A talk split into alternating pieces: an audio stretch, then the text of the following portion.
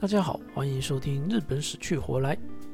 圣诞节快到了，应该不少人期待这个日子的到来吧？说到圣诞节，大家会想到什么呢？耶诞灯会、圣诞老公公，还是战国武将松永久秀？先说说日本第一次庆祝耶诞节是在什么时候吧？西班牙的天主教是圣方济沙乌略，在战国时期就到了日本了。一五五一年的时候啊，大内义隆允许他在其领地的山口县内传教。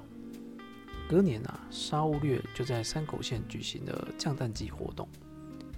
这应该是日本史上有记录的第一场庆祝圣诞节的活动啊。但后来丰臣秀吉啊、德川家康当老大的时候啊，都进行了禁教，自然不可能举行耶诞庆祝了。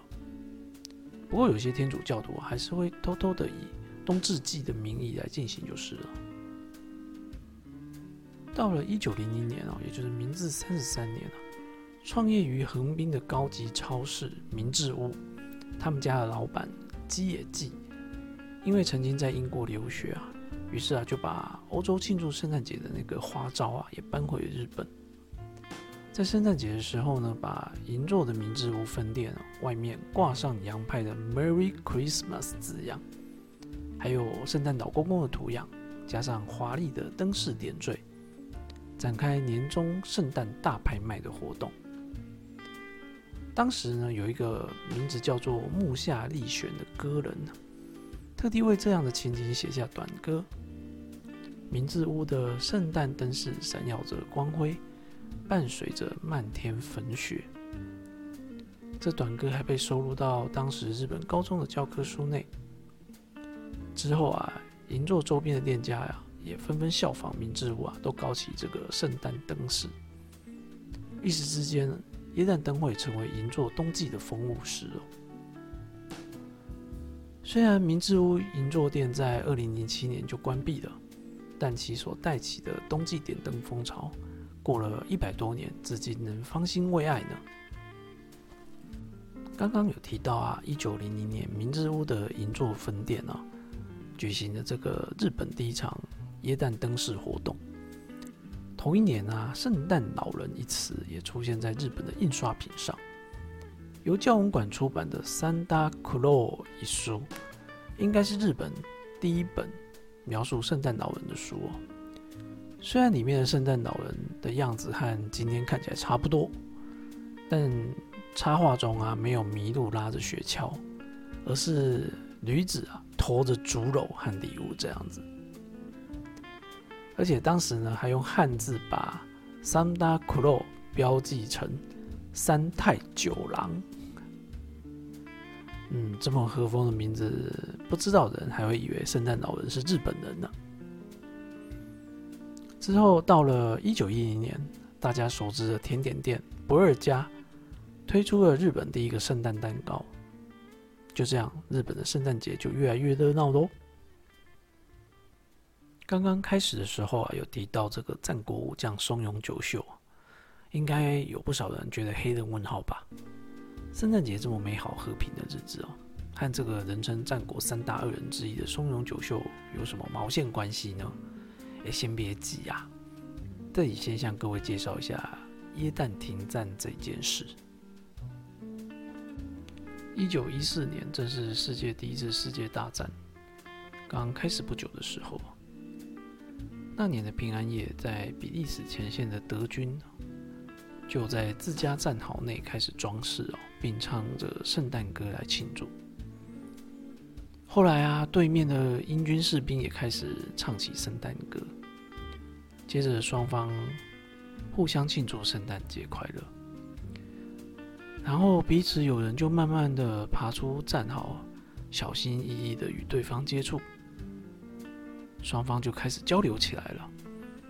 他们交换食物、香烟还有酒，将己方阵亡士兵的遗体带回各自的阵地埋葬。甚至双方还进行了一场足球友谊赛，据说是德军以三比二的分数赢了英军，就这样过了一个真正的平安夜。无独有偶的，德军与法军的前线也发生了类似的事情。虽然事后双方的将领得知这种状况啊，都非常愤怒啊，要求以后就算平安夜也不可以停火，还经常把前线部队轮调，避免他们和敌军混得太熟。但这些前线部队似乎都有一些默契，会故意在固定时间炮击，然后还打到同个地方，如此就可以避免双方的伤亡。一九九九年，在当时发生。圣诞休战的比利时前线也设立了一个纪念十字架，而这个事件呢，后来也被衍生出许多影视作品。说了这么多，跟贝谷王松永久秀又有什么关系呢？这就要说到撰写日本史的葡萄牙传教士路易斯·弗洛伊斯了。这位见过织田信长、丰臣秀吉等大人物的歪国人，在他的书中记载。一五六六年，经常被捕的松永久秀和三好三人众在界市，啊，就是今天大阪的界市哦，这个地方激战。由于双方士兵中都有人信奉天主教，所以在平安夜的那一天呢，双方大概有七十余人呢，一起进行了平安夜的弥撒。如果这个记载属实，那么这应该是日本史上第一个耶诞休战了。不过说松永久秀因为圣诞节而提出休战的话，这就有点可疑了。首先，松永久秀是日莲宗的信徒啊，基于教义，对于其他佛教教派都采取否定的态度。一个连同属佛教的东大寺都烧毁的人，怎么可能对洋人的天主教这么体谅宽容呢？而且在这一场战役前的1565年发生杀害将军足利义辉的永禄之变后，松永久秀还驱逐了当时在京都的传教士。这样的人怎么可能为了极少数士兵的信仰，大开方便之门休战，好让这些士兵可以进行弥撒嘞？有一种推断是说，当时战况啊对松永久秀越来越不利了。松永久秀正在头痛不已的时候，刚好听到部队中啊有信教的将领和士兵在讨论耶诞节，又刚好得知三好军内呢也有信教的人，又又又刚好路易斯·弗洛伊斯人就在借势，干脆让他来办个弥撒，双方暂时休兵，给自己争取一些喘息的机会也说不定。这样说似乎比较符合松永久秀的人设哦。当然，这只是假设啦。我想，路易斯·弗洛伊斯记录的事情应该是真的，因为松永久秀的外甥内藤罗安、部将结城忠正和高山有照都是天主教徒。这些将领和士兵确实有可能自己停战，然后举行弥撒。不过，与松永久秀本身应该没有直接关联，说不定他连发生耶诞停战的事情都不知道呢。好的，以上就是日本的耶诞史，在此也祝各位耶诞快乐。如果你喜欢日本死去活来的话，欢迎订阅喽，拜拜。